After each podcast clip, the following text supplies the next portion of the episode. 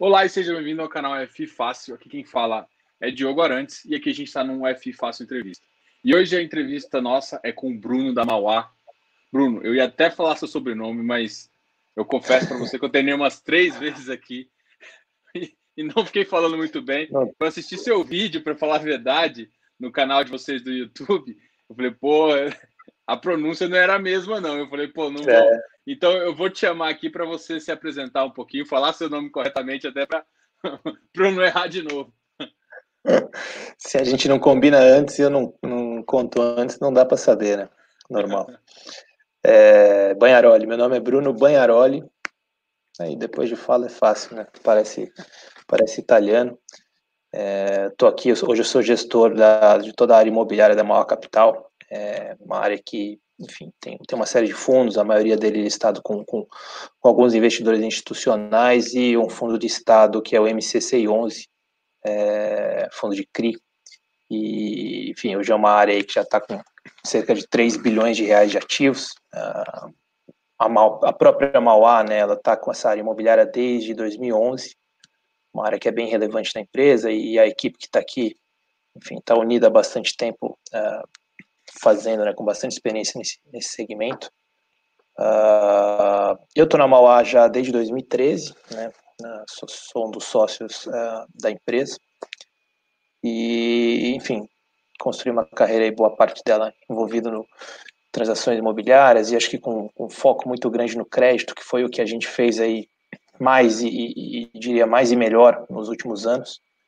Uh, culminando aí, acho que nesse veículo que deve ser a, o grande alvo da discussão, que é o MCC11, é, de seus papéis. Né? Então, muito obrigado aí por, por, por você receber a gente, é, muito obrigado para todo mundo que está tá assistindo aí esse horário da noite. Ah, não, beleza. A gente está recebendo aqui muita gente. Eu queria só também, Bruno, que a gente comentasse um pouquinho, porque a Mauá ela tem uma história aí mais ou menos de 15 anos, né? E eu queria que você comentasse um pouco dela, porque, por exemplo, eu conheci a, a Mauá através do, dos, dos fundos macro, né? Fundo que vocês têm aí, fundo macro, fundo de ação também. É, então, uhum. assim, a gente falar um pouquinho da, da gestora, até para o pessoal, e também falar dos fundos abertos, assim, bem de forma leve, só para a gente entender um pouquinho desse histórico que a, que a, que a gestora carrega, que é muito mais que uhum. simplesmente esse um ano, um ano quase um ano de, de, de, de B3, né, com o MCCI. Uhum, perfeito. Não, é, faz todo sentido. É, a Mauá, é uma empresa já de 15 anos, foi fundada em 2005, foi fundada pelo Luiz Fernando Figueiredo, que acho que a maioria dos seus ouvintes aí deve conhecer, um, um cara espetacular que está que tá aí sempre em proeminência no, no mercado, é, principalmente é, assuntos sobre macroeconomia, sobre para onde é que a gente está caminhando. É, hoje a empresa tem mais ou menos 6 bilhões de reais de ativos sob gestão, e como eu comentei, uma, uma parte importante disso são os, os ativos da, da, da, frente imobiliária. E o restante da empresa também tem fundos, os multimercados, né? acho que todo mundo conhece o Mauá Macro. O Mauá Macro Multimercado é um fundo aí que é, muitos anos de, de, história. E alguns outros produtos como uh, Mauá Ações, Mauá Absoluto, uh, Mauá... É, a gente tem um novo fundo Quant também, que que está na rua e está fazendo super sucesso. Uh, uma área de crédito também importante. Uh, enfim, uma, uma, empresa bem, bem complexa e complexa, né, né? Ou seja, tem bastante uh, desdobramentos aí, uma base de clientes bem sólida, enfim, de, de todas as frentes, aí como você comentou, a gente tem um ano de B3, né, um ano que é um produto listado que quando a gente, que a gente acessou o, o cotista final, né, que a gente chama de varejo, é, para os investimentos imobiliários, mas a gente tem uma história muito grande é, antes disso, né? Aí a área a área vem de, de bastante tempo, desde 2011 aí que, que existe no, nos investimentos imobiliários, basicamente com grandes investidores institucionais, é, é e a gente conseguiu aí com, com, todo esse track record desaguar, né? Talvez nesse nesse seja um dos, dos, do, do, do, dos auges aí do, do, investi, do investimento, né, da gestão imobiliária, que é você poder fazer um fundo para mais de, de, de, mais de 10 mil, 16 mil cotistas aí, como o fundo que a gente tem uh, listado, que é o MCC11. Então, uma palhinha da Mauá é isso, tá? Acho que é uma empresa bem, bem reconhecida, tá aí há muito tempo, né? acho que 15 anos são é para poucos, né, no, no mercado de, de, gestoras independentes. É, enfim, acho que mais ou menos por aí. É, eu, eu, acho, eu acho legal também que, por exemplo, o fundo MCCI já está com 700 e poucos milhões. E, e assim, da última vez que eu olhei, eu vi até uma reportagem esse tempo atrás, que vocês é, estão mais ou menos na lista do sétimo fundo. Então, foi um fundo que foi uh, lançado uh, há pouco tempo e já chegou a esse, uh, tá tão rápido a 700 milhões e, e, ainda vai conseguir mais aí. A grande questão disso é porque por que, que chegou tão rápido? Justamente porque tem esse todo esse track record aí e, e, e, consegue fazer. Só que uma das características básicas, eu até apontei isso aqui numa conversa que a gente teve antes aqui, foi que parte da carteira, a maioria da, da carteira de vocês é de originação própria. E para mim esse é um detalhe assim que é, talvez seja o X da questão dos fundos de crédito. Né? Um fundo de crédito só um fundo bom se o, se o gestor, se, se, se a gestora, se o time de gestão consegue colocar papéis bons e continuar gerando operações de boa qualidade, né? Eu queria que você falasse um pouquinho dessa estratégia e também de do passado, assim, de como que você, como que é essa estruturação que vocês fazem, a diligência e tudo mais. Acho que foi um monte de perguntas ao mesmo tempo, mas está valendo. Não, não, acho que eu vou, vou passar sobre todo o contexto, assim, acho que também vale é, eu vou explicar exatamente como o fundo foi montado e qual é a estratégia que a gente usou e como a gente pensou para montar dessa maneira. Então, assim, você tem é, toda a razão, acho que a gente teve a felicidade de, de começar grande, de, apesar de ser um, um dos novatos, ser um, um, um, dos maiores fundos, especificamente de papel, né, ter um patrimônio relevante, uma quantidade relevante de cotistas. É, mas também advém da gente não estar tá começando no mercado há pouco tempo, né? Então, esse a estratégia que a gente definiu para montar esse fundo foi uma estratégia muito clara, baseada na, na geração de valor através uh, de você estar atuando em toda a cadeia, você está atuando mais no começo da cadeia. Né? Então, como você mesmo comentou, assim, a gente tem mais de, né, segundo o nosso relatório gerencial aí, a gente tem mais de 80%, 80% mais ou menos do fundo de ativos de originação própria é, original, originação própria é, foi algo que a, a, própria equipe da Mauá participou desde o primeiro momento em que, enfim, foi prospectada aquela operação, até toda a sua, a sua estruturação, toda né, a construção de documentos, a diligência, é, a verificação do ativo, a verificação da qualidade daquele ativo por trás, assim, tudo passou pela nossa mão é, desde o começo. Então a gente a gente brinca aqui que a gente está né, tá casado com a operação já há muito tempo. Então chegou no, se conheceu, namorou, casou, e, a ideia justamente é, é, é, ter essas operações que a gente chama de casamento. É, então, a estratégia sempre foi entregar um, um valor para o cotista através dessa mecânica que eu é muito, é muito difícil você como é que você gera alfa num crédito né existem alguma como é que você gera alfa com crédito sem você trabalhar na curva sem você trabalhar com, com trading de curva é, uma das maneiras que a gente enxerga que a gente gosta muito é isso, é você conseguir agregar todos os, todos os custos acessórios de uma operação, você transformar aquilo numa taxa um pouco maior na operação, porque você está cuidando de todo o intermédio. É você ter uma certa assimetria de informação ali sobre uma qualidade de, de uma garantia, sobre um, alguma mecânica da cláusula número 22 do contrato, por exemplo, porque você participou daquilo desde o começo. Então, é, a gente sempre afirma aqui que uma originação e estruturação própria, ela aumenta a taxa e aumenta o, a garantia, né? aumenta a qualidade de crédito do, do, daquela operação. E a gente sempre focou em fazer isso. É, e aí o resultado desse fundo que foi construído foi esse, esse que você comentou, né? Quase 80% do fundo passou por esse processo, né?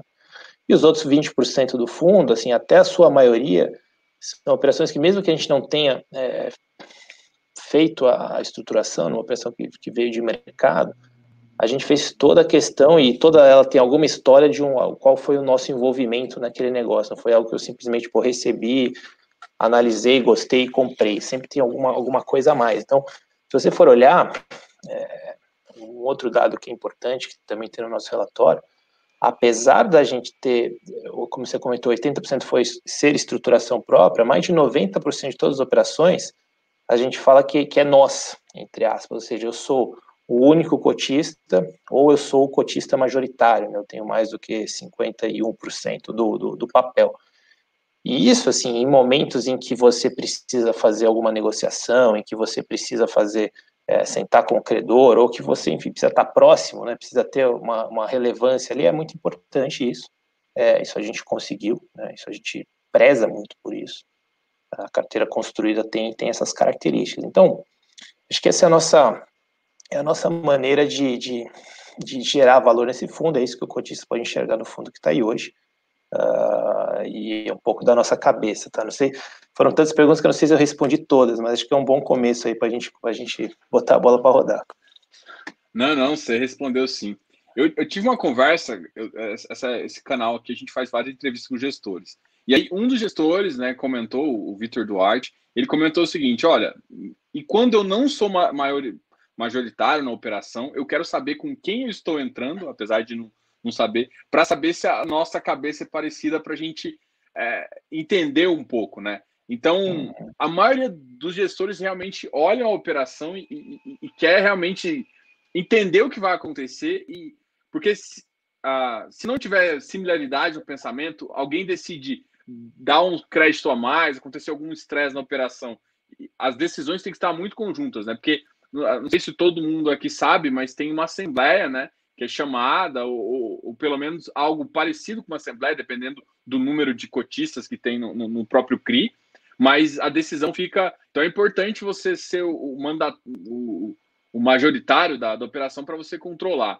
Então, você, você também tem essa visão. Então, as que vocês não são realmente mandatários, você sabe mais ou menos ali com quem que você está, que tem uma cabeça similar à de vocês para fazer isso. É, assim, eu, eu acho que é importante os, todos os passivos serem alinhados, né? Em, passivo, no caso, é a gente tendo os CRIs. Então, é muito difícil, difícil você ter um horizonte de longuíssimo prazo e você está co-investindo com alguém que tem um horizonte de curto prazo. Em algum momento, seus conflitos eles vão é, surgir, né?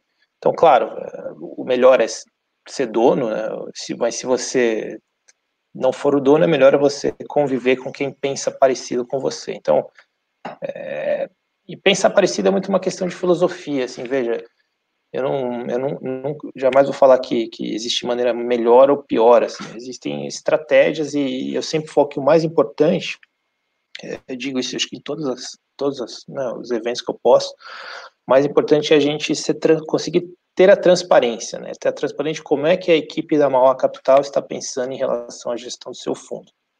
Ter todas as informações na mesa possível e falar, esta é a minha estratégia. Você pode julgar que ela é boa que ela é ruim, aí você pode comprar mais ou vender, enfim. Aí você vai poder escolher dentro de todas as cabeças de todos os gestores qual que você vai entrar. É, a nossa cabeça ela é muito, né, se você olha o retrato do fundo montado, ela é muito clara nesse, nesse aspecto. É, eu, a gente gosta de, de, apropriar valor através de operações que a gente conhece muito bem, né? São aqueles, o CRI que, que eu digo que é a essência do CRI mesmo, que é o CRI estruturado, né? Com garantia, com uma garantia imobiliária real. 100% dos ativos do fundo eles têm garantia real, então, assim, no meio, para vocês, todos os imóveis que existem com alienação fiduciária por trás de cada um real de crédito que tem ali, né? Para cada um real de crédito tem dois reais de, de garantia, na média, né, do, do fundo. Uh, e todas de imóvel, tijolo de pegar. Então é, é uma maneira uh, diferente de você ter a exposição ao próprio tijolo. Esse é o CRI, uh, que é a essência, pelo menos, do que a gente acredita que é um CRI, do CRI estruturado mesmo. E a ideia é montar o fundo, né? Foi, foi montar esse fundo com essa, com essa, com essa característica. Uh, ter papéis que a gente consegue ter essa simetria de informação, a gente consegue, né? Porque eu, eu participei de tudo, eu, eu, eu olho para aquilo, eu vejo uma qualificação de risco diferenciado, e eu posso, falar, eu posso afirmar, olha, isso daqui é, eu considero que é um, que é um risco high grade, né, e considero que estou tendo uma remuneração aqui muito boa para esse risco, por N motivos, inclusive, que por todas as os FIIs, os custos envolvidos numa operação que muitas vezes quando envolve algum, algum banqueiro, alguém do, né, sempre tem um, algum, algum FII, aqui no caso é tudo revertido para as operações. E a ideia é, é, é, montar assim, aí se, se eu tenho a felicidade de poder colocar tudo na nossa carteira, ótimo. Se eu, tenho, se eu vou ter que né, dividir com alguém, ou alguém me chamou para participar de alguma operação que estão que estão montando, a primeira coisa é essa, assim, a gente pensa igual. E se a gente for abrir um por um aqui dos caras que das operações que não que eu não tenho 100%, é, o nosso alinhamento conceitual vai ser muito parecido com as casas e, e, a grande maioria delas vai ser até fundos de CRI.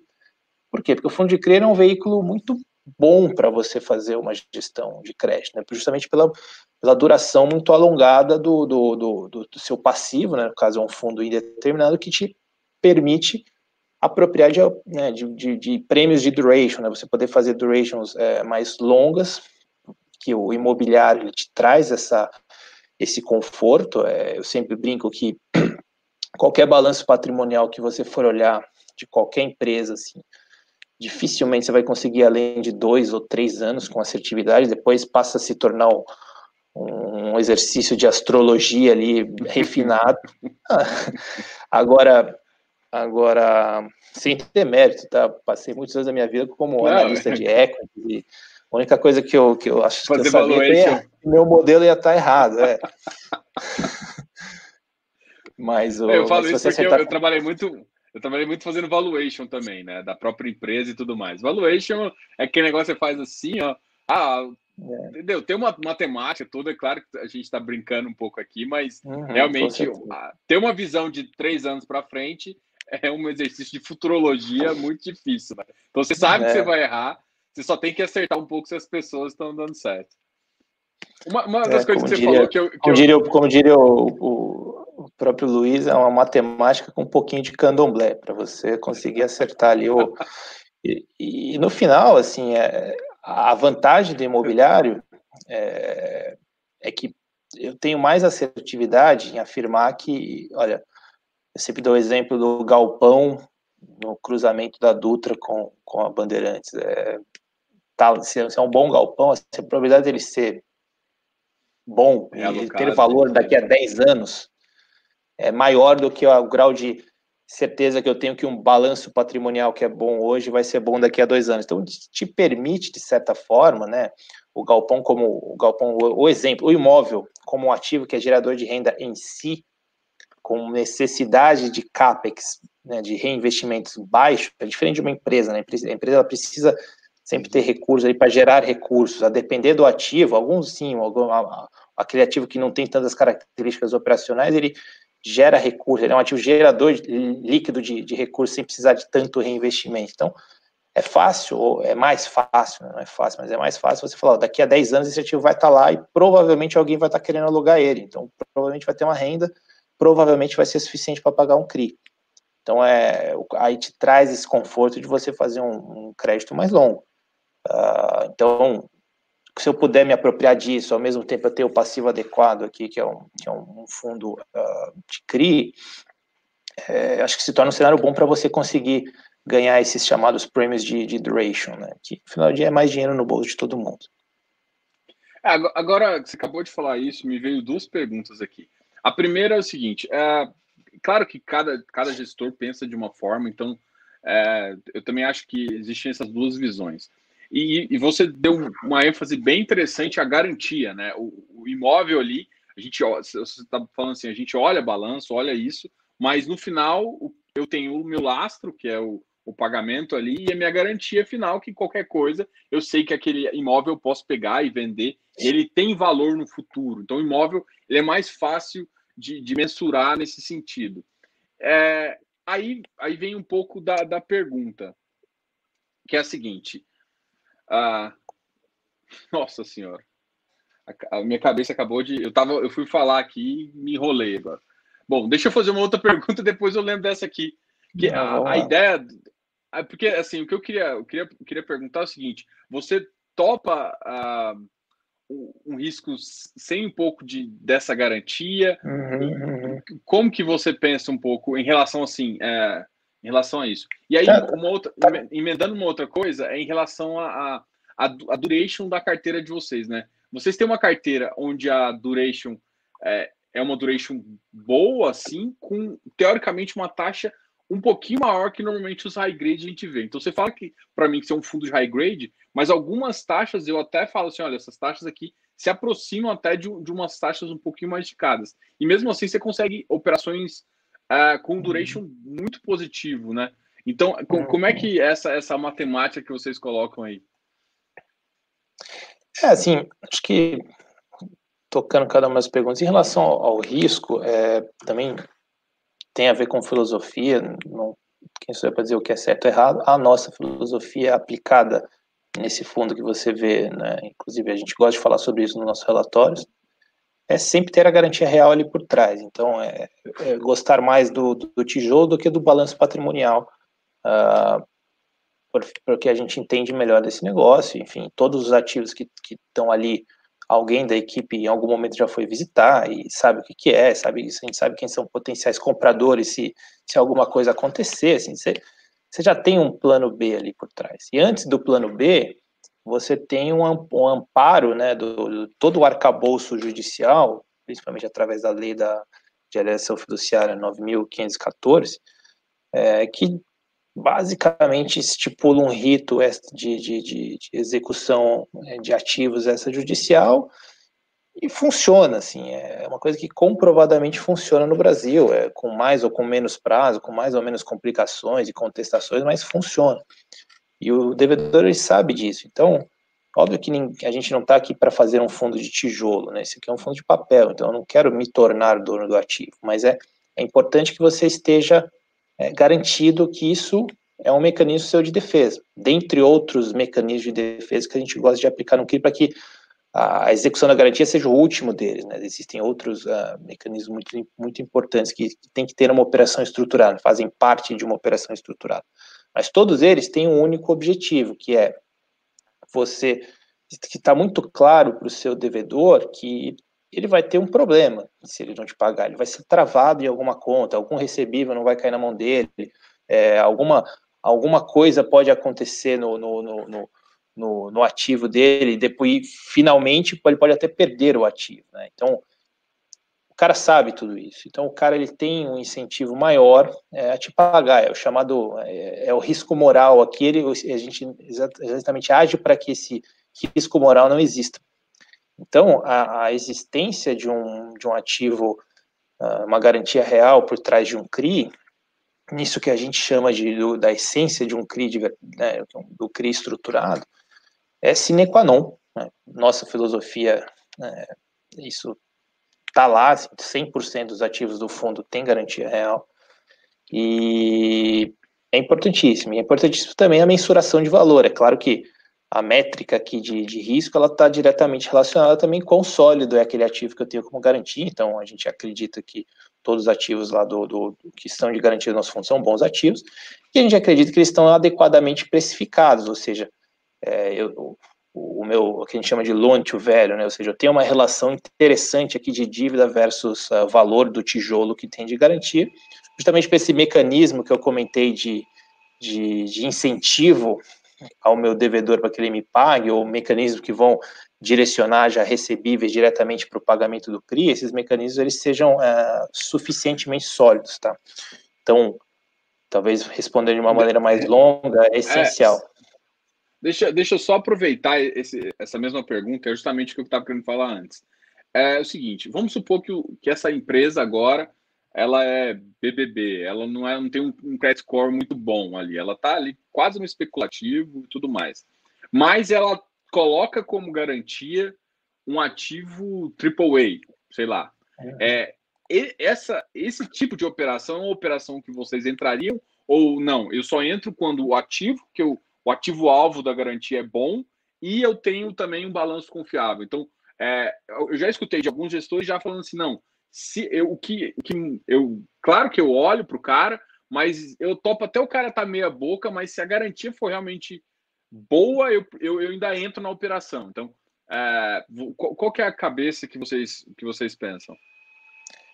É, o, eu acho que é, é sempre uma é sempre uma questão uh, delicada de você de você atacar diretamente, que tem casos e casos, mas em geral, boas empresas com bons nomes reconhecidos e balanços patrimoniais parrudos, elas têm um, um prêmio, elas ganham um prêmio por isso, ou seja, elas captam um pouco mais barato. tudo mais constante, né? O cara que é mais conhecido, ele capta um pouco mais barato com isso. Lógico, ele está trazendo um, um, valor interessante ali para a mesa, porque é um, né, um belo nome, etc. Só que, na nossa visão, assim, no momento que a coisa azeda, é, você é mais um, né, dos, dos credores dele, ou pode ser que aquele, o spread de, de crédito daquele cara mude sensivelmente por alguma questão simplesmente da indústria dele. Enquanto esta mesma volatilidade não é enxergada nos ativos, né? Não é. Você, de novo, assim, também existem ativos imobiliários que têm características voláteis de, de preço. Mas se você, teoricamente, né, se você acertar a mão no ativo, o valor do seu, o preço pode até mudar, mas o valor do seu ativo vai mudar pouco, né, vai ter pouca volatilidade. Então, o próprio spread de crédito da sua operação, e eu não estou falando da curva, né? A curva vai sempre chacoalhar, mas o spread de crédito deveria ser menos volátil. Então, te traz um pouco mais de segurança para você poder fazer uma precificação adequada. É, então, eu acho que explicando um pouco, mas o resultado é o mesmo, assim, da, da nossa cabeça e da cabeça de gestores que, bons gestores que, né, que pensam é, parecido, né? bons gestores na nossa visão que pensam parecido, que é você olhar sempre para o imobiliário, é você preferir fazer o ativo bom da empresa mais ou menos do que a empresa boa no ativo mais ou menos. É. E até, assim, certas, em certos momentos, o mercado até precifica melhor a empresa boa do que o ativo bom. Então, é quase que uma distorção ali que, que, que, que é interessante apropriar quando, quando, quando possível. É, em linhas gerais é isso, tá? Acho que é uma visão muito parecida, assim, o, real estate first que a gente fala. Né? Esse aqui é um fundo imobiliário, então ele, a característica dele tem que ser uma característica imobiliária antes de uma característica creditícia pura. Então, é, né, essa é a visão que eu tenho também, para falar a verdade. Eu acredito muito mais num, num, numa garantia e tal. É claro que eu vejo como lastro realmente importante, mas é, eu vejo essa, essa, essa de vez em quando uma precificação de um CRI que não vale o risco ah, por conta só do nome da empresa, sendo que às vezes até eu vejo algumas coisas no balanço que não, que não dá certo. Agora, aproveitando isso, é, a gente até fa falou um pouquinho, conversou um pouquinho, e eu queria fazer um tipo um exercício, não, que tenha a ver com um pouco com a carteira, mas é para o pessoal também entender um pouquinho ah, da, da sua cabeça, por exemplo, em relação àquele que, a gente, que eu tinha chamado de LTV estressado, assim, que seria que na verdade é um, um pedacinho que você já falou, né? Que você não olha para o preço do ativo, né? Você olha para o valor. Então, às vezes, você calcula o LTV que é baseado no preço, mas você sabe realmente quanto que é o valor dele em, em vários momentos. Então, com essa, com essa visão, você realmente sabe, olha, peraí, essa, essa operação aqui tá, tá, tá remediada com, com o valor desse imóvel, não exatamente com o preço. Aí eu queria que você desse um pouquinho dessa visão desse. Você nem, nem, você nem, nem chama de LTV estressado, né? Mas é, seria, é. Uma, seria uma visão aí. É assim, é, é, é talvez é uma questão mais de semântica, né? Acho que quando a gente fala do LTV, eu estou justamente criando uma métrica de risco aqui de quão exposto a minha, minha eventual dívida está né, frente ao, o recovery value de um ativo. Né? Agora, o que, que é esse recovery value? É, né, num momento, ele, ele, tem algumas variáveis, tem algumas coisas que impactam ali. Né? Então, a gente poderia, né, e até, pô, vamos fazer um estressado aqui, vamos baixar o preço de tudo, vamos fazer sensibilidades, etc. Mas eu estou criando só mais uma, uma variável em cima de uma conta que já tem algumas variáveis. Eu estou basicamente aumentando o meu erro, meu erro composto aqui. Então, além de você ter que entender como é que foi como é que a gente chegou no V, você vai ter que entender a, qual é o, o cenário de estresse para chegar no, no V estressado. Então, acho que é, é, acho validíssimo a gente ter essa análise, acho que é uma análise sine qua non para qualquer. Aconteceu para todos os CRIs que a gente colocou na carteira. Uh, você tem que olhar o, a tua métrica de valor em alguns cenários de liquidez. Né? Então, assim, a liquidez é, é uma matriz basicamente de, de valor em diferentes cenários de liquidez. Eu quero vender em quanto tempo, né? Quanto tempo aquele negócio vai ficar carregando a minha carteira. Então, faz parte de uma, de uma análise é, é, é dirigente de qualquer, de qualquer CRI com garantia real, você olha a garantia real, né, por todos os seus aspectos, e você também tem um, um plano de saída para ela, né? Então, é, você saiba, olha, esse ativo aqui, se acontecer né, o pior, quem vai comprar vai ser fulano, beltrano e ciclano. Estou inventando, vai ser um fundo X que vai comprar. Se for um galpão, vai ser, pô, tal fundo. Se for um, prédio comercial, ah, vai ser, acho que fulano que gosta dessa região. Você, acaba conhecendo, né, o mercado ainda é pequeno, você acaba conhecendo muito de quem, quem vai poder te dar liquidez aí no, no eventual cenário, porque não é, obviamente, o, o fundo não é para ficar com o ativo. Então, é, é importante essa métrica de, de, de, você ter um cenário de saída, só que o loan to value em si, ele tem que ser a métrica que você, assumindo que você está sendo é, fair em, em, todas as suas valorações, né, está seguindo mais ou menos a mesma metodologia, ela é a métrica de risco que você vai analisar. E ela é a métrica de risco que você vai te ajudar a precificar, ela é a métrica de risco que vai te ajudar a fazer outras considerações sobre uma operação estruturada, que a gente está falando muito aqui do valor do ativo, mas existem, como eu comentei, os outros mecanismos de segurança que podem ser a, o fiel da balança num, num, negócio como esse, desde você ter uma sessão de, recebíveis, reserva. ou fundo de reserva, ou você ter outras constituições de, de, de fundo, sub, você, outras constituições de subordinação, por exemplo, é, você ter mecanismos de conta vinculada, quem, vai, quem serão os agentes é, de garantia, por exemplo, como é que vai ser feito esse, esse, como é que vai ser feito esse monitoramento, são inúmeras outras variáveis, né? Muitas vezes, por isso que eu gosto muito de reforçar do, o papel de estruturar esse negócio de casa, porque acho que eu considero um CRI é, uma operação sofisticada, né? E muitas vezes, pô, muitas vezes você pode ter um bom papel que não tem uma prestação de contas adequada. Né? Então você tem uma garantia que é uma conta vinculada, por exemplo, né? ou seja, uma conta corrente lá que, tá, que alguns recebíveis estão transitando, mas você não consegue ter informações sobre essa conta corrente. Então, o que, que vale? Ah, você tem uma conta vinculada, mas a, a livre movimentação dessa conta vinculada está na mão do seu devedor. Então, vira um negócio um pouco pro forma. Então, existem uma série de mecanismos é, muito importantes para uma para a confecção de um de um CRI, que todos eles têm que entrar na sua métrica de risco.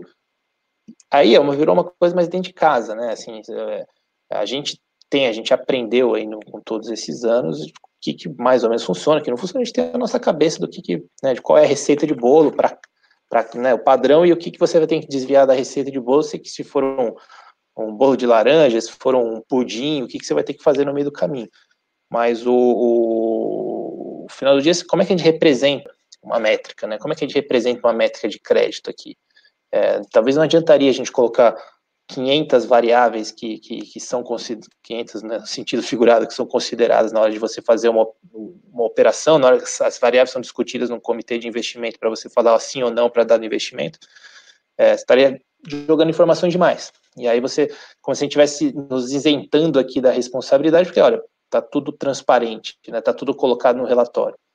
Na verdade, sintetizar em algumas métricas, e aí essa métrica de, de, loan to value tem que ser uma métrica é, firme, focal, é, e a gente vai sempre, né, tá sempre apresentando, sempre apresenta essa métrica, é, é muito importante, né? Então, o, a maneira que a gente gosta de discorrer sobre o risco da operação é justamente colocar o básico, né, sendo loan to value o básico, e colocar um descritivo daquilo que a gente considera os aparatos ali de, de de garantia barra mecanismos de segurança de uma operação, que é como você falou, tem N, né, tem subordinação, tem é, mecanismo de, alienação da SPE. É, tem mecanismo de, é, mecanismo de, de, de aceleração, é, de amortização antecipada em, em, dados eventos, e tem uma série de coisas. Né? Então, uh, tudo isso faz parte da cestinha aqui de, de, de risco versus retorno. Né?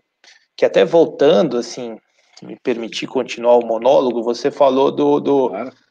Do da questão do duration, né? É, e o fundo, ele tem, né, o fundo hoje, ele, como você comentou, ele está com duration de aproximadamente 5, é, é um duration uh, né, relativamente longo, uh, foi proposital, assim, acho que, como eu, como eu tinha comentando, assim, a, a gente despendeu uh, um trabalho grande para poder fazer todas as estruturações, né? então a gente acredita que tem um valor agregado ali dentro, você está comentando que, enfim, elas são têm taxas até maiores do que esperaria, eu acho que isso tem a ver com isso, né? Enfim, acho que faz parte de um, de um bom trabalho. É, em momentos distintos também de mercado, a gente tem uma série de coisas, né? Mas o, o final do dia é, é, eu gostaria de me apropriar da maior duration possível, é, né? Essa é a nossa cabeça quando a gente construiu e aí, enfim, tem é, acho que o resultado ali colocado de, de mais ou menos 5 é uma coisa que dá um certo conforto que você vai conseguir ter, ter, ter o impacto, né, do, do quanto dinheiro você conseguiu agregar por você ter uma, eventualmente uma taxa menor, maior, num risco menor, que é um pouco do que a gente está argumentando aqui, isso aqui está indo, tá indo por bastante tempo para você. Não, legal. É, agora sim, eu vou aproveitar que a gente está conversando disso, e aí eu vou entrar em dois detalhes. Uma é o seguinte: é o momento de mercado que, que por exemplo, os, os CRIs, ah, durante o Covid, é, muito CRI bom foi vendido a um preço muito ruim. Vocês, você também tem um fundo aberto aí na, na Mauá. É, teve, teve muita operação que você teve que é, fazer uma, uma liquidação assim para dar liquidez para o cotista, porque teve uma consideração que você fez no começo, justamente é, o fundo você consegue colocar uma duration grande e você consegue entregar valor através de dividendo também porque é um fundo fechado. Ou seja, acontece uma situação dessa, mesmo você estando confortável com a operação, é, no fundo aberto, às vezes você tem, você tem que se fazer de parte da operação ou alguma coisa assim, ou buscar algum, algum tipo de liquidez, né? Pode ser até com, com, com outro veículo, não precisa necessariamente com CRI, mas um outro veículo de crédito privado para dar essa liquidez, né? Então, num, ambiente fechado, num ambiente de, de, de, condomínio fechado, que é o, que é o estilo do, do fundos imobiliários, você não precisa ter essa preocupação. É, tem para você tem alguma uh, algum, uma diferença quando você pensa em entrar numa operação para um fundo aberto e para um, um fundo de CRI, por exemplo? Essa, essa é uma, é, uma avaliação assim, também genérica, até para o pessoal entender um pouquinho uhum. que é, por exemplo, num fundo de CRI, você pode pensar em, o que, que é exatamente o fundo que você tem. Né? Operações mais longas, com uma visão assim. Num fundo aberto, você tem que pensar um pouquinho em liquidez. Você não, você não pode ignorar esse fato. Não sei se eu estou ficando claro aqui. Então você tem que. A, a, o tipo de operação, o tipo de retorno, fica um pouco diferente também, né? É, assim, o, te falar que você já fez a pergunta já deu a resposta, né? Então, só tentar complementar, é, acho que existe o um fator claro é, da, da, necessidade ou não de liquidez, né? O fundo, o fundo, uh, fundo como você comentou, né, de prazo indeterminado, né, um condomínio fechado de prazo indeterminado, ele não existe o saque.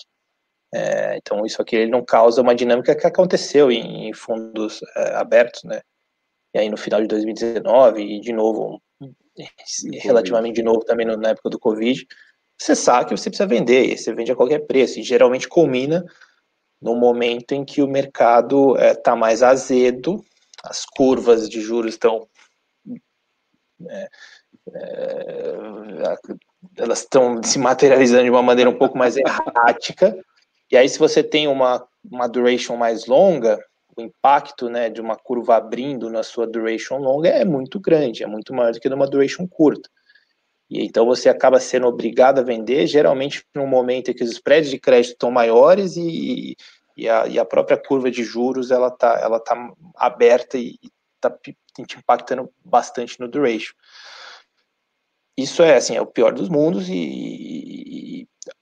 consequência disso é que a gestão de um fundo uh, aberto a saques, ela necessariamente tem que ter uma parcela ali líquida, uma coisa que os CRIs em geral, os CRIs estruturados em geral, uh, são menos líquidos, né, os ativos, assim, a, a, a, tem menos trading de, de, de CRI estruturado, porque, ah, como eu comentei, acaba sendo muito artesanal, né, pô, às vezes eu não, não quero comprar o CRI que o cara montou, porque eu não gosto daquela característica, ele não quer comprar o que eu montei porque ele não gosta de alguma característica, então ficam, fica um pouco cada um no seu quadrado ali. É, tá melhorando, né? Tem aumento de liquidez aí que a gente viu já no, nos últimos uh, semestres, eu diria.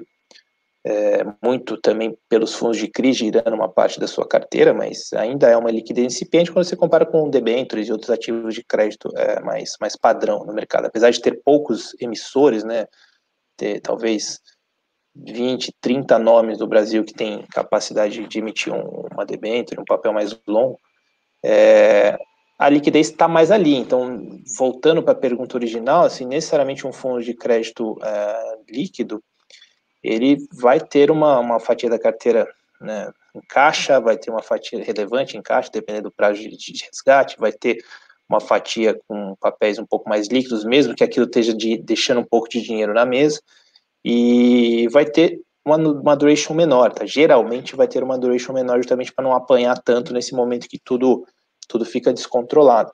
É, então, assim, essa, essa, certamente é uma das benesses do veículo uh, do, ve, do, do veículo de, de...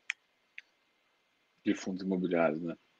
Bom, é, mudou muito o controle na época ali do Covid? O, o que, que vocês fizeram diferente em termos de operação? Assim, pô, começou a ligar mais para a securitizadora, ligar mais para ficar mais próximo ali do, do, de quem de quem era o credor, né?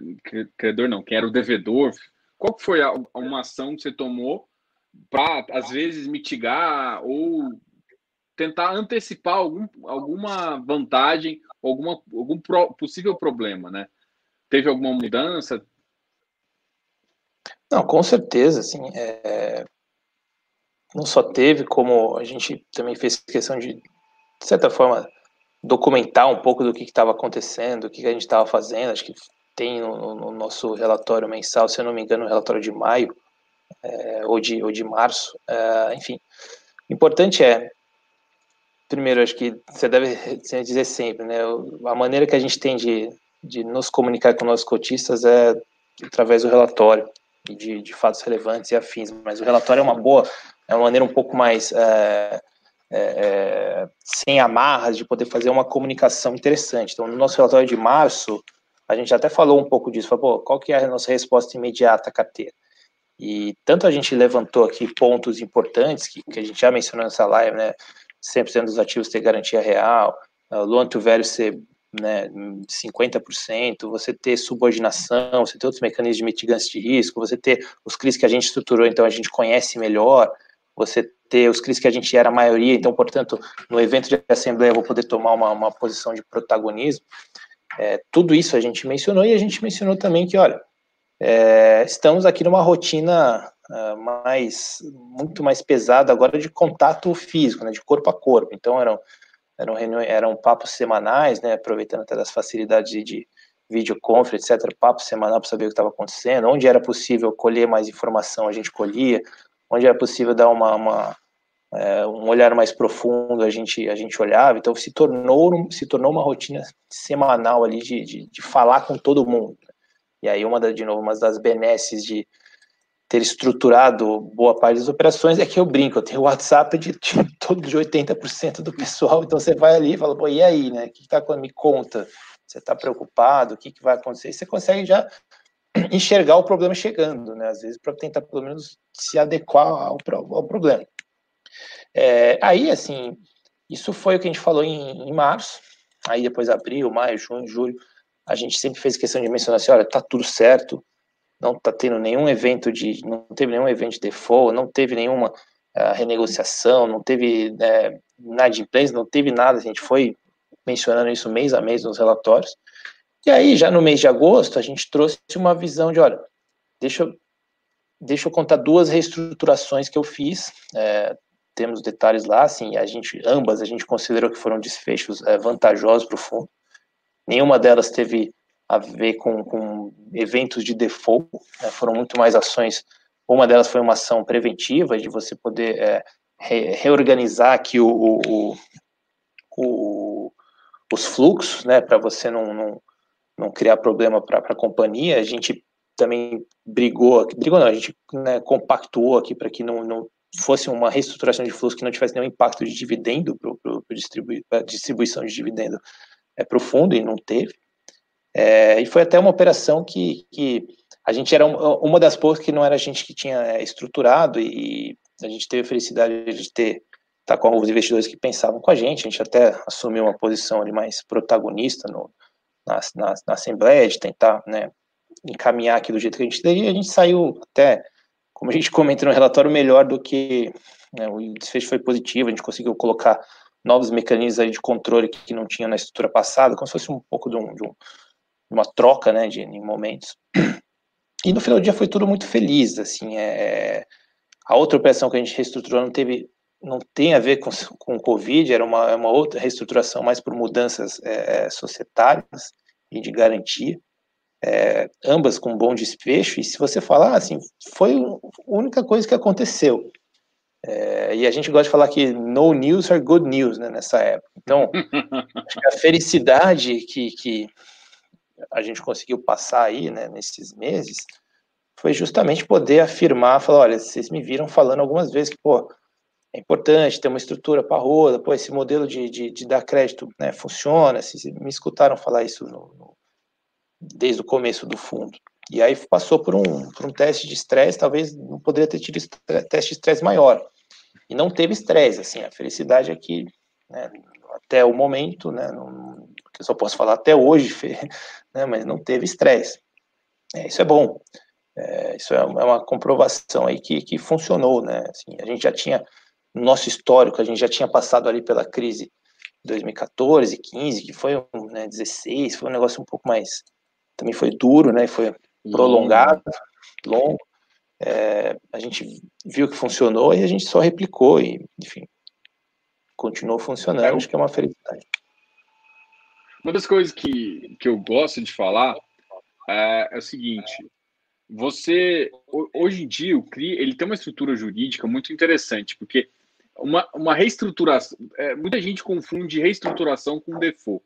Eu acho que talvez eu, eu, eu, vou perguntar, eu quero que essa pergunta seja um pouco conceitual, mas só para o pessoal entender que o CRI ele tem, ele tem uma estrutura jurídica que você pode chamar mais garantia, pedir mais lastro, pedir para o cara aumentar fundo de reserva, tudo isso decidir, vamos supor, uh, porque ele quer diminuir uma parcela, alguma, alguma estruturação, ele quer um pouco mais de dinheiro, ou qualquer coisa que, que vale a pena. Então, o CRI é um mecanismo onde você pode.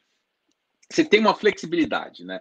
Eu acho que o CRI ficou tão, tão famoso agora e, e tão utilizado porque tem, ele tem flexibilidade, então ele consegue mexer no, no fluxo do, do, do, empreendedor ou de quem está tomando esse crédito, às vezes até melhor, mais fácil que banco, e sempre com uma garantia real ou ajustando. Ou seja, às vezes você coloca um pouquinho mais de capital, mas você pede mais garantia, você não, não cobra uma amortização, por exemplo, e também pede alguma recomendação a mais, um aumento do, do fluxo de reserva, alguma coisa você pode fazer para deixar a estrutura mais, mais parruda. Então, é, eu queria que você falasse um pouquinho de, desses mecanismos também e de como. Deixa só fazer um parênteses aqui com o pessoal, que o pessoal está achando que eu não estou falando não estou fazendo muita pergunta, mas, gente, eu, eu, não vou perguntar nada referente à a, a, nossa a, a, emissão que eles vão fazer, tá? Então foi uma coisa que, eu, que, a gente conversou antes, eles não podem falar, na verdade, isso aqui. Então eu tô, eu tô fazendo uma live um pouquinho mais uh, uh, de, de crédito mesmo, mais estruturação, do que de certa forma, e falando um pouquinho de como eles estão pensando, de como eles pensavam durante a crise, do que realmente uh, sobre o futuro, né? Eu tô, tô louco para perguntar sobre o futuro, mas infelizmente a gente não pode. É, é, é, é isso. A gente, acho que o, como o Diogo comentou, assim, pode falar completamente sobre o que está ali publicado, o que está no, que tá no, nos nossos relatórios do fundo, acho que e justamente falar um pouco da nossa, da nossa cabeça. É, obviamente, questões da oferta aqui, a gente não, não, não, não vai fazer nenhum comentário. É, mas assim, a gente a gente estava é, conversando aqui sobre conceito do fundo, né? Você quer, você quer continuar é. a pergunta? Você... Ah, não, a, a, pergunta é mais ou menos nessa, nessa ideia, assim, do, do CRI, ele ser esse mecanismo mais... Uh, porque muita gente, assim, é só para tirar, desmistificar, é, por exemplo, quando você, você vier algum caso, ó, eu tive que reestruturar uma operação, uhum. não, não associar a palavra reestruturação com a palavra default. Existe um, uma, um caminho enorme de, de, um caminhão enorme uhum. de diferença entre os dois, e reestruturação, às vezes, você dá mais garantia, você melhora uma, uma, uma coisa que está fraca. Então, eu queria que você falasse um pouquinho dessa. Porque, inclusive, vocês utilizaram de, dessa, dessa situação de reestruturação né, para melhorar algumas garantias, para aumentar um fluxo, ou para deixar uh, aumentar a fundo de reserva, alguma coisa nesse sentido, para a operação ficar. E isso é uma flexibilidade que o, que o, que o CRI consegue, entendeu? Eu queria que você comentasse um pouquinho é, sobre esse, essa. Acho que, acho que o, trabalho de gestão de crédito ele pode ser feito de inúmeras maneiras. É, existe tanto a maneira que você faz uma pulverização grande, você trabalha de uma maneira um pouco mais estatística, e aí existe uma maneira que é um pouco mais do que a gente fez, é, que é uma visão, como eu comentei, menos, menos estatística, né? tem, tem lá, 20 papéis, eu conheço, a gente conhece todos no, no puríssimo detalhe. É, conhecer no detalhe é o que te habilita a poder fazer as chamadas reestruturações, e acho que, como você comentou, tem muitas reestruturações em CRI, tá? e a maioria delas até não fica, não, nem chega a ter publicidade, até um problema na, na, no aspecto de gestores, se acompanhar o mercado, às vezes você começa a sair né, a assembleia, a assembleia de, de, de, dos titulares, dos, né, dos crisistas, que mudou alguma coisa, tem que entender o que aconteceu, assim, é, a padronização não é tão, não é tão, é, a padronização desta publicação você tem que acompanhar papel a papel. Mas, assim, qualquer coisa é um alvo de uma reestruturação, né, então, ela pode ser para todos os lados, é claro, um evento, todo desastre ele é precedido por uma reestruturação. Acho que isso tem razão, mas nem toda reestruturação significa que tem um desastre na frente. É, é, a operação de um estruturada, né, de um CRI, ela é uma operação complexa, como você falou, assim, uma minuta padrão. Né, um, se vocês olharem aqui no site dos agentes fiduciários, etc., você vai encontrar o termo de securitização e muitas vezes no, que não que não está nem aparecendo tem outros documentos por trás, tem um documento de uma CCB ou um documento de um contrato de, de, de sessão é, que prevê mais um monte de coisa, então assim, você está falando facilmente de 200, 300 páginas ali de, de, de, de cláusulas e cláusulas que às vezes uma delas é um alvo de reestruturação, então acho que eu dei o exemplo, que foi um exemplo que aconteceu mesmo, no papel que a gente que a gente reestruturou, uma das mudanças foi, olha, eu quero contratar aqui uma entidade que a gente chama de agente de garantia, é, e eu quero que esse cara seja responsável por infor passar informações, vamos dizer, independentes sobre uma conta vinculada que é uma garantia da operação. Isso tem que, isso acontece com uma reestruturação, né? Então uh, existem tantas é, variáveis ali no, no, no, no, no conceito que a reestruturação não vem para o mal. O trabalho de gestão pode né, ser o, a diferença entre você ter uma reestruturação que só favoreceu o devedor ou uma reestruturação que, enfim, foi para o benefício do, do, do credor, né, o benefício do fundo. Ou que seja, uma, como você comentou, uma troca, né, não é uma troca, uma negociação, né? Bom, beleza, você vai, nesse momento, o que aconteceu muito no Covid, muitos, é, muitos CRIs precisaram passar por uma reestruturação para você fazer uma diminuição da necessidade de fluxo de pagamento porque a empresa não estava gerando caixa suficiente para isso. Uma coisa, beleza, só diminui, entrega, depois daqui seis meses volta, está tudo certo. Outra coisa, você tem um approach, mas beleza, precisa diminuir, entendi, faz sentido, assim, sua empresa, mas, pô, você também me entende que, cara, eu também vou precisar de mais informação, eu também, então vamos fazer o seguinte, você, vamos já deixar previsto aqui que quando voltar, você vai constituir um fundinho de reserva maior, e, pô, vai que acontece outra coisa, eu quero estar um pouco protegido, ah, vamos combinar que esse dinheiro que estava aqui sobrando, em vez de você de você usar para alguma coisa, você me paga, você me amortiza, assim, sempre tem alguma coisa que, que, que pode beneficiar ambas as partes. Isso é uma reestruturação. É, não, não para mim isso faz parte, né, fechando o ciclo que eu estou falando, faz parte de um modelo de gestão de fundo de crédito. É você ter conhecimento e proximidade suficiente para poder afirmar, pô, uma, uma, uma reestruturação vai ser algo positivo né, no final do, da fritada aqui para o fundo.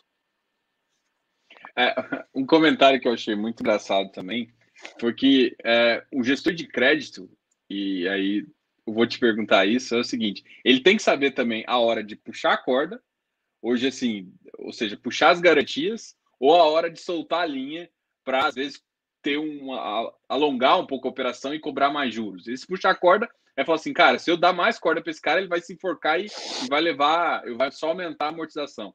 Então, isso também faz parte dessa gestão de crédito, né? você entender, conhecer bem uh, a, a, empresa e falar assim, cara, eu sei que se eu te der mais corda, você vai se enforcar, vamos fechar o negócio aqui e, e assumir também o, a garantia, alguma coisa assim. Então, então é. isso faz parte também do gestor, né?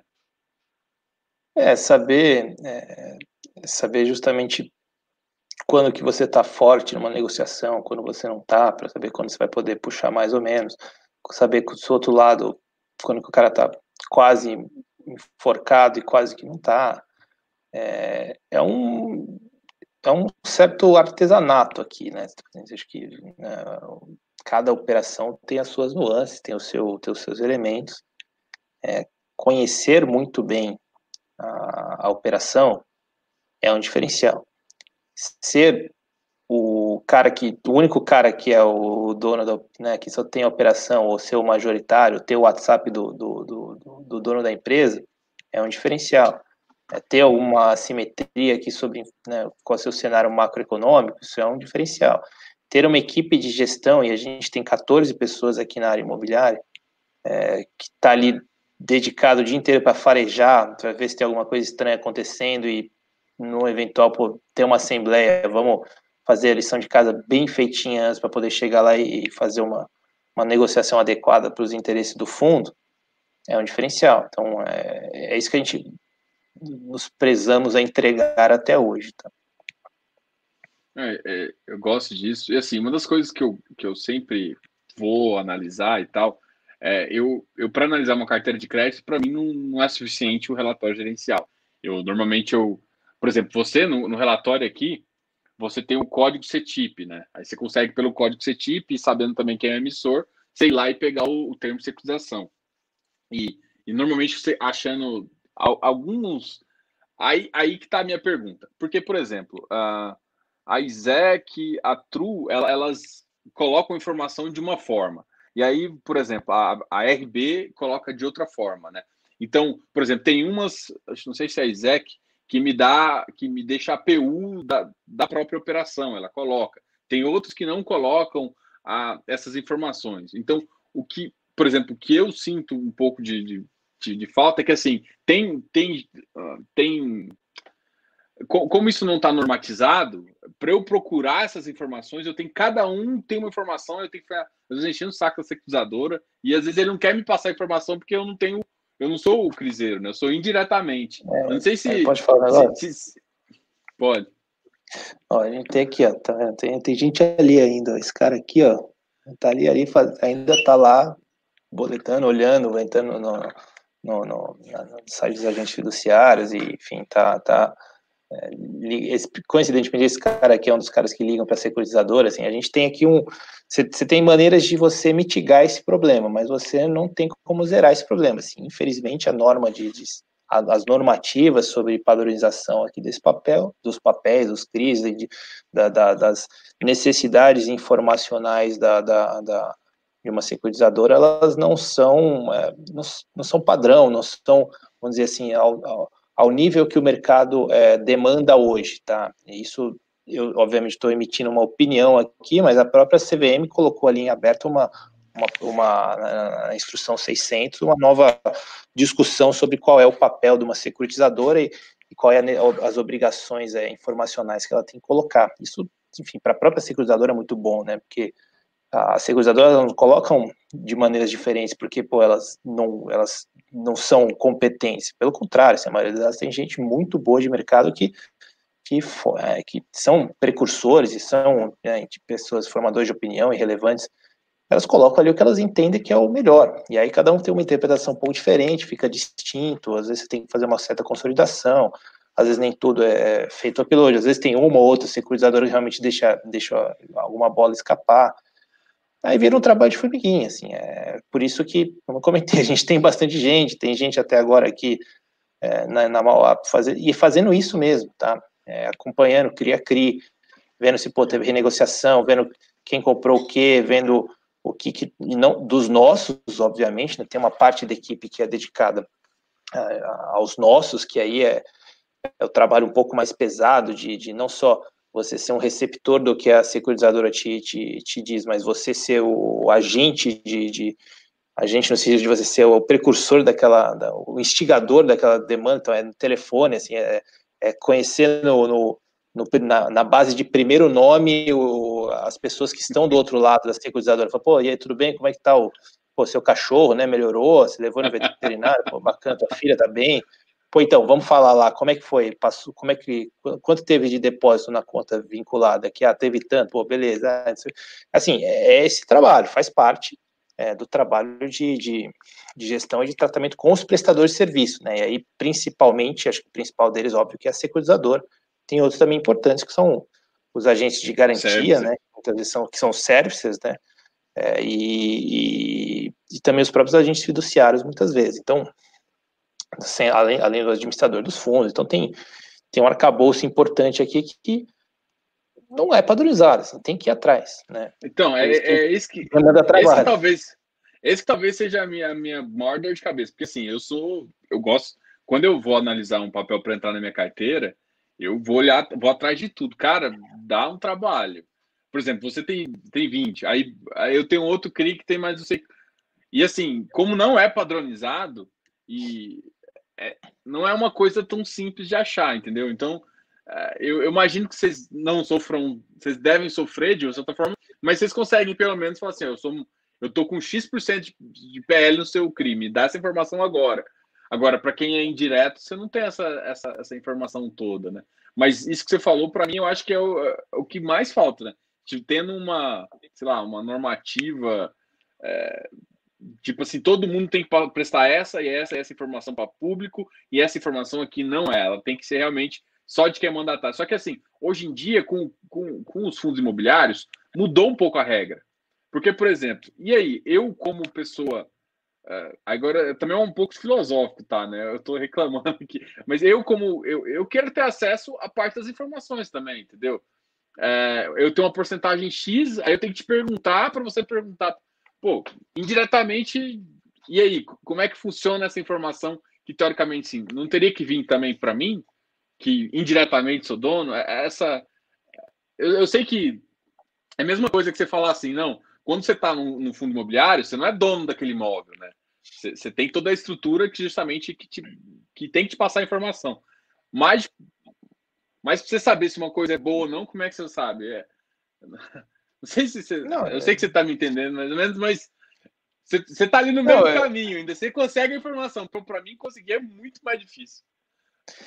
É, assim, aí acho que vira quase que um problema de distribuição da informação. É, o mercado tenta se autorregular nesse sentido. Se você vê uma emissão que passa para uma, uma oferta para o público mais do pro público varejo mesmo, né, uma oferta 400 de CRI, ela, ela tem uma necessidade informacional um pouco maior, ela acaba tendo, por exemplo, o relatório de rating, que aí tem um outro, um outro uh, terceiro que é obrigado, né, ele tem uma, recebe uma carga grande de informações e, e mastiga e tenta entregar um, né, um trabalho pontual, assim, olha, o pessoal tem pouco tempo, né, para olhar, como eu falei, assim, é uma questão que demanda tempo a gente não tem 14 pessoas aqui à toa, assim, é porque pela quantidade de volume de ativos precisa dessa quantidade de pessoas para conseguir dar vazão. É... Então, acho que tem, tem algumas, a gente pode filosofar para várias vertentes, né? Tem tanta vertente, olha, um ativo sofisticado, tão sofisticado quanto um CRI, ele deveria, é, o, o, o target primário dele deveria ser a pessoa física já lá no final, ou ele deveria passar por, vamos dizer, a coragem de fundos de investimento? Acho que é uma, é uma, é uma, é uma, é uma é, provocação interessante. Fala, pô, mas por quê? Vai ter um intermediário para cobrar taxa? Não, assim, você está fazendo uma está mastigando a informação, você está tentando trazer alguma simetria aqui de risco e retorno. É, justamente, eu acho que é impossível você conseguir ter.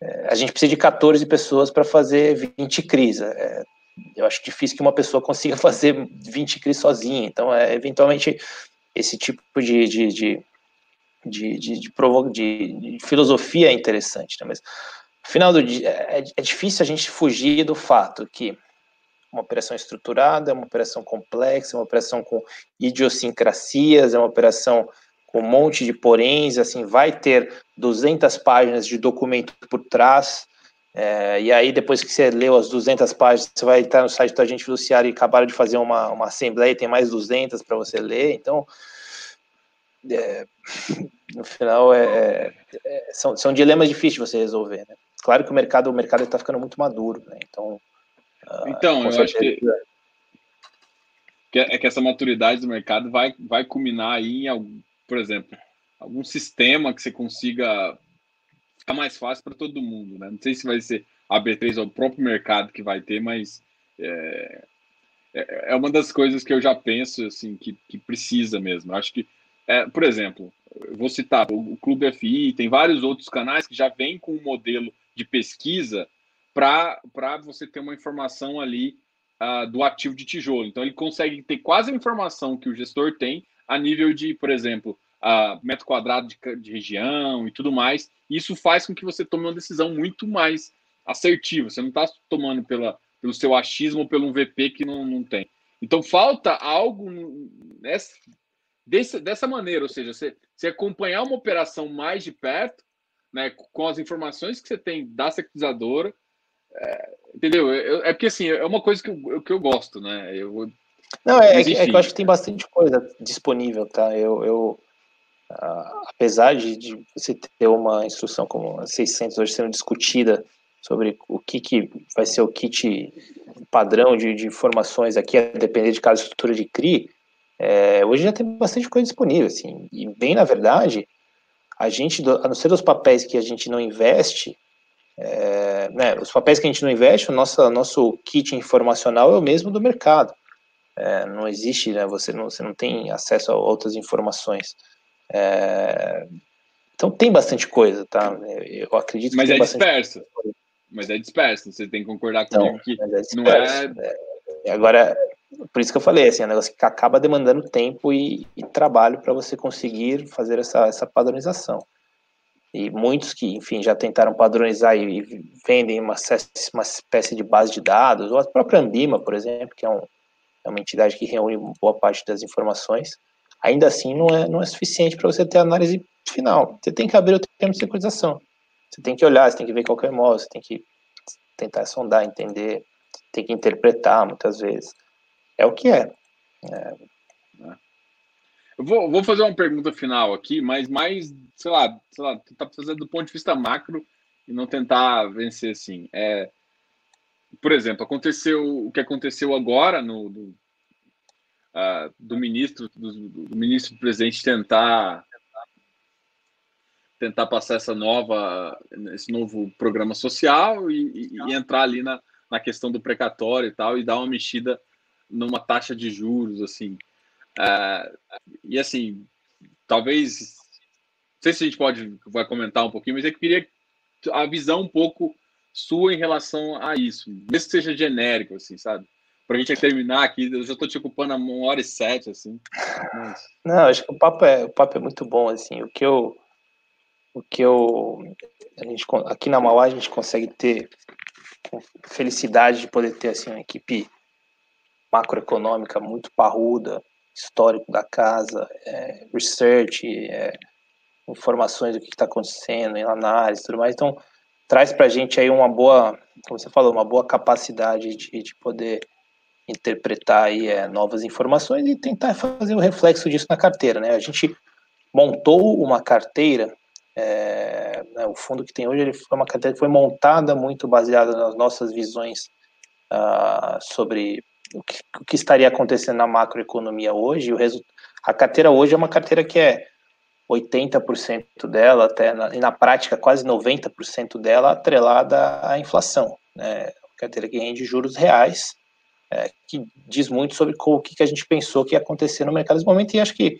dado o que está acontecendo, no um momento de juros reais negativos, é, estar exposto em juros reais é, é uma boa exposição e a gente conseguiu, felizmente, entregar isso.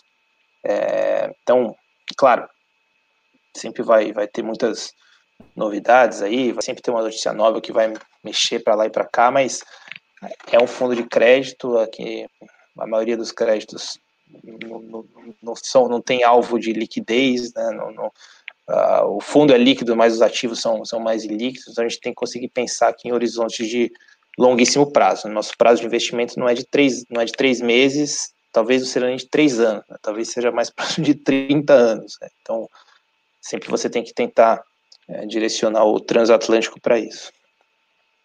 Eu vou, e aí, vou fechar com prometo, a última prometo, prometo que a gente chama talvez o Luiz Fernando Figueiredo, nossa equipe de research aqui, para a gente fazer uma visão bem, bem bacana do que está acontecendo.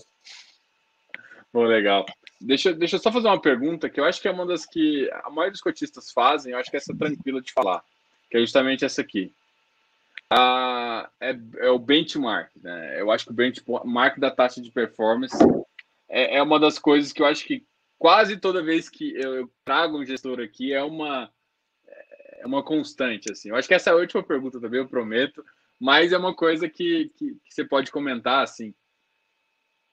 É, de verdade, o que a gente pode comentar é, é justamente que, enfim, qualquer não, qualquer alteração desse tipo vai estar tá, vai tá sendo postado nos meios, né, tempestivamente ali de fatos relevantes, etc.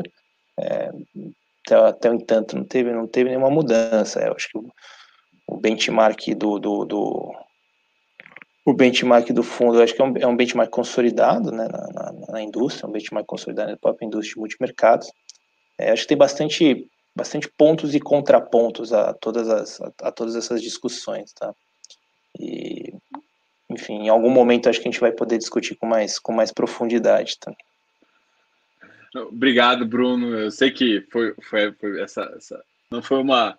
Acabou coincidindo com uma data que vocês estavam um pouco uh, amarrado com, com, com, o que está acontecendo, mas enfim, muito obrigado pela disponibilidade.